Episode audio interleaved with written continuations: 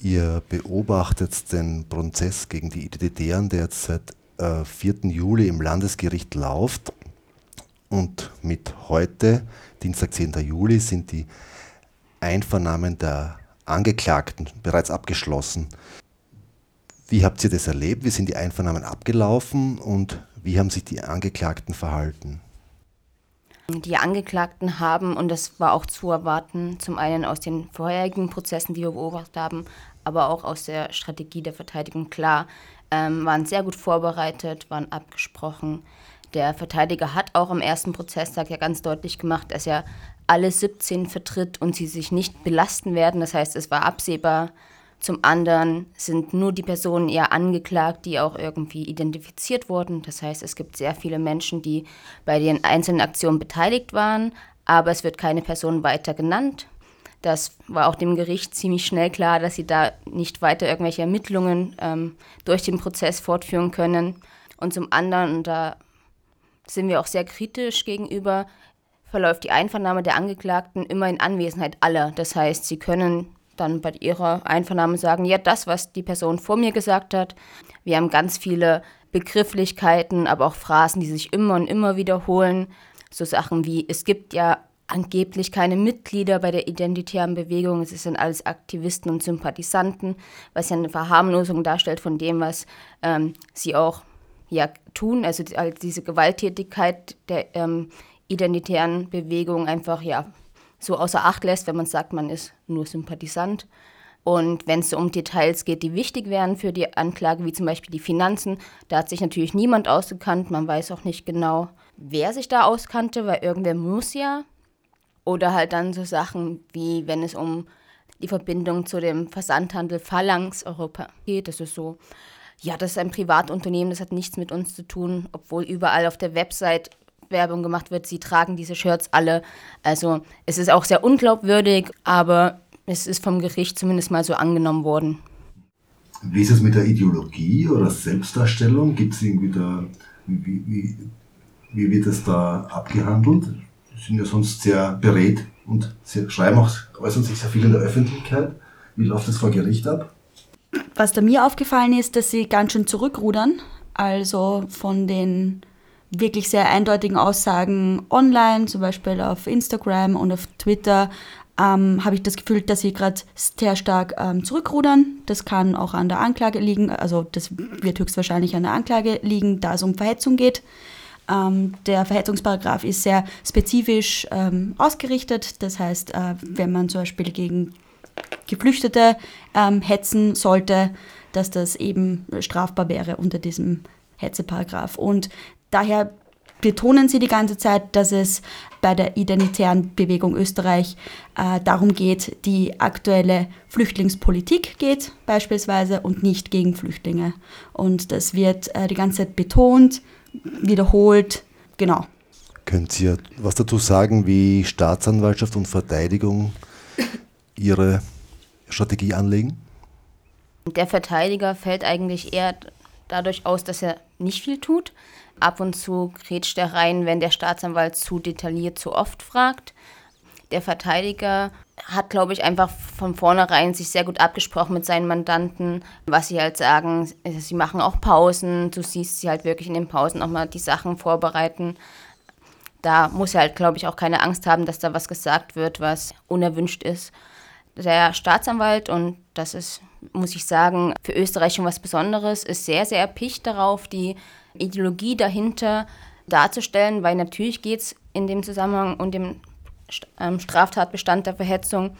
Und er versucht auch, auch wenn es sehr schwer ist, den Identitären durch sehr, sehr genaues Fragen halt irgendwie rauszulocken, dass es ihnen ja doch um mehr geht als zum Beispiel die Kritik der Flüchtlingspolitik, sondern wirklich um die menschenverachtende Ideologie.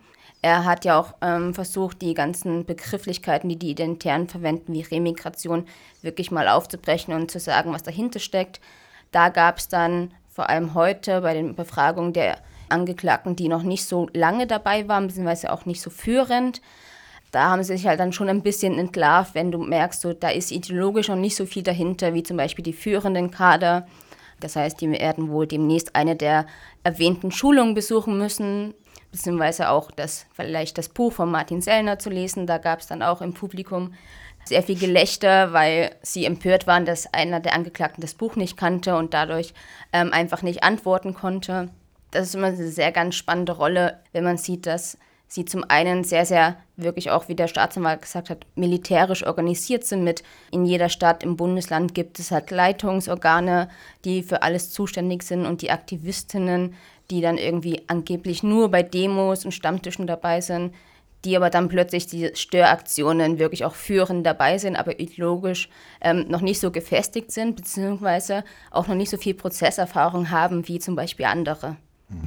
Was ich noch für spannend finde und für erwähnenswert finde, ist, dass es auf Twitter schon irgendwie Kritik gab von einzelnen wenigen, dass der Staatsanwalt wäre sehr emotional, unprofessionell und es wurde auch im Prozess diskutiert vom Richter zum Staatsanwalt, ob er jetzt zu polemisch sei.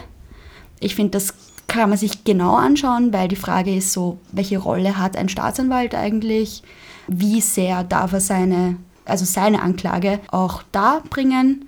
Und wie emotional darf eigentlich ein weißer älterer Mann sein? Und ob uns das stört, weil er eben also weil wir das neutrale, objektive, das vermeintliche auch gar nicht ge gewohnt sind. Und das ist eine Sache, über die werden wir, denke ich, noch nachdenken. Ihr habt auf Twitter die Einschränkung der Berichterstattung kritisiert. Um was geht es da genau? Das ist eine ziemlich wilde Geschichte, weil uns ist aufgefallen, dass irgendwie im Verhandlungssaal kein Handyempfang ist. Wir haben sogar gescherzt darüber, dass es irgendwie Absicht ist, weil im Vorhinein gab es eine Pressesendung vom Straflandesgericht Graz, wo beschrieben wird, ähm, dass eben die Presseberichterstattung eingeschränkt wird, indem man keine elektronischen Geräte äh, in den Saal zur Dokumentation hineinnehmen darf. Besonders hat uns gestört, dass man nicht live berichten darf durch einen Ticker, zum Beispiel durch äh, Tweets. Das sehen wir als ähm, Einschränkung unserer Arbeit und auch nicht im Interesse der Öffentlichkeit. Genau, dann haben wir gescherzt, dass, also, warum wir keinen Empfang haben und dann gestern kam auf Anfrage der Tageszeitung Die Presse raus, dass es tatsächlich einen Störsender um den Verhandlungssaal gibt, der Funksignale abbricht. Und das finden wir schon ziemlich wild, also ich kann es nur als wild bezeichnen. Das kennen wir aus Österreich, soweit ich weiß, noch nicht.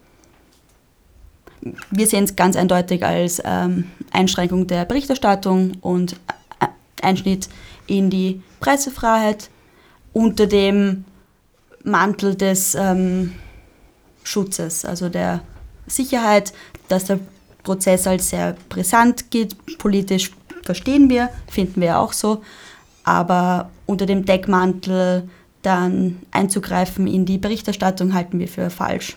Wie geht es im Prozess jetzt weiter? Was wird spannend? Ja, das fragen wir uns auch. Ganz konkret wissen wir, dass es nächste Woche Mittwoch am 18. weitergeht, pünktlich um 9 wieder, und dass ein BVT-Beamter befragt wird. Zum einen hat der Staatsanwalt heute gemeint, er hätte noch eine andere Zeugin, wo er noch nicht genau weiß, ob er sie befragen wird und wenn ja, wann. Es wird vermutlich noch Zeuginnen geben von den Aktionen. Also wir gehen davon aus, dass ähm, Betroffene von Klagenfurt noch sprechen. Aber das ist alles noch nicht so geplant. Ich glaube, jetzt, wo die Prozesspause begonnen hat, ähm, werden vor allem die Zeuginnen nochmal kontaktiert, inwieweit sie denn nun kommen können an verschiedenen Tagen und man den Verhandlungskalender halt nochmal neu plant.